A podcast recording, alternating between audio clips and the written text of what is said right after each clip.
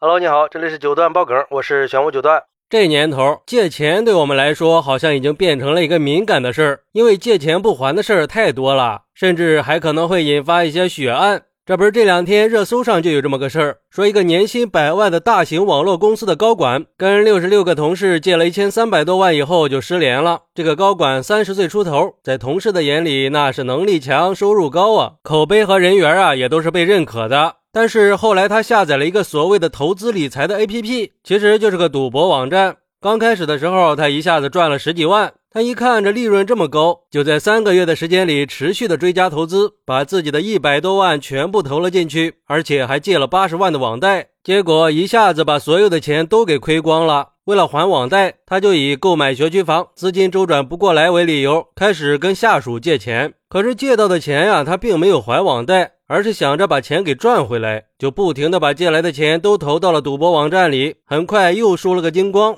为了筹钱，他又编造了承包政府工程的理由，跟更多的同事去张口借钱。而且对于那些经济状况不好的同事，他甚至直接要求人家在网贷平台上申请额度，再把钱套现出来借给他。关键是为了防止同事之间的交流导致自己到处借钱的事儿败露，他在借钱的时候都是要求同事去独立的空间单独接电话，还用避免影响升职的理由要求同事替他保密。最后，他一共跟六十六个同事借到了一千三百多万，但是这些钱也全部被他赔光了。这眼看着事情就要败露了，没办法，他选择了失联来逃避债务。这个时候，借钱给他的同事才发现，他们的领导居然是个赌徒。不过，在他失联的第五天，公安机关就把他给抓获了。最终，法院以诈骗罪判了他有期徒刑十三年，剥夺政治权利两年，并处罚金五十万。哎，你说这本来是年轻有为、前途一片光明的，硬是把自己给作成了阶下囚啊！而对于这个事儿，有网友就说了：“借钱需谨慎呐！你想啊。”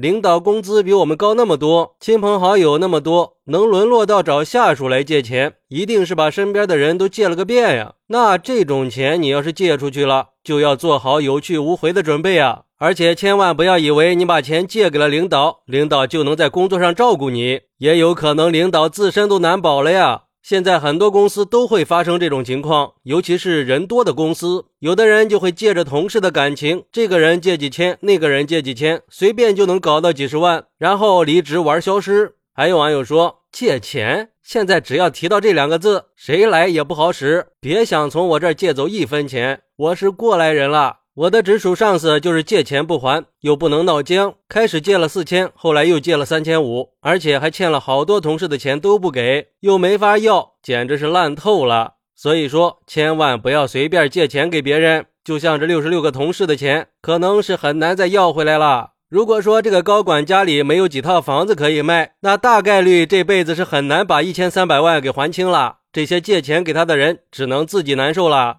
确实是呀，六十六个同事借出去一千三百万，那就相当于每个人将近二十万呀，这可不是个小数目呀。作为打工人，那得多长时间才能赚回来呀？我觉得这六十六个同事，但凡能多想一想，也就不至于被骗了。要说这借钱是我们日常生活中经常会遇到的事儿，一般都是熟人。不过在有人跟你借钱之前，不妨还是先冷静一下，想一想这钱借出去以后，对方有没有还钱的能力。如果对方还不了，这个后果你能不能承担得起？如果不能的话，那最好还是不要借。毕竟谁的钱都不是大风刮来的嘛。尤其是不要轻易把大笔的钱借给别人，这要是一旦还不上了，那可就有苦难言了，难受的只会是自己。还有就是一定要远离网络赌博和网贷。今天这个高管不就是因为这两个东西，最终是害人害己啊？这网络赌博从来都是骗局。你想啊，年薪百万的都被网络赌博给毁了人生，更别说是收入更少的那些人了。所以说，千万不要去妄想什么一步登天，那都是不可能的。还是希望我们都能够引以为戒，远离赌博，珍惜自己当下的生活。好，那你在生活中有没有遇到过借钱不还的情况呢？快来评论区分享一下吧！我在评论区等你。喜欢我的朋友可以点个关注，加个订阅，送个月票。拜拜。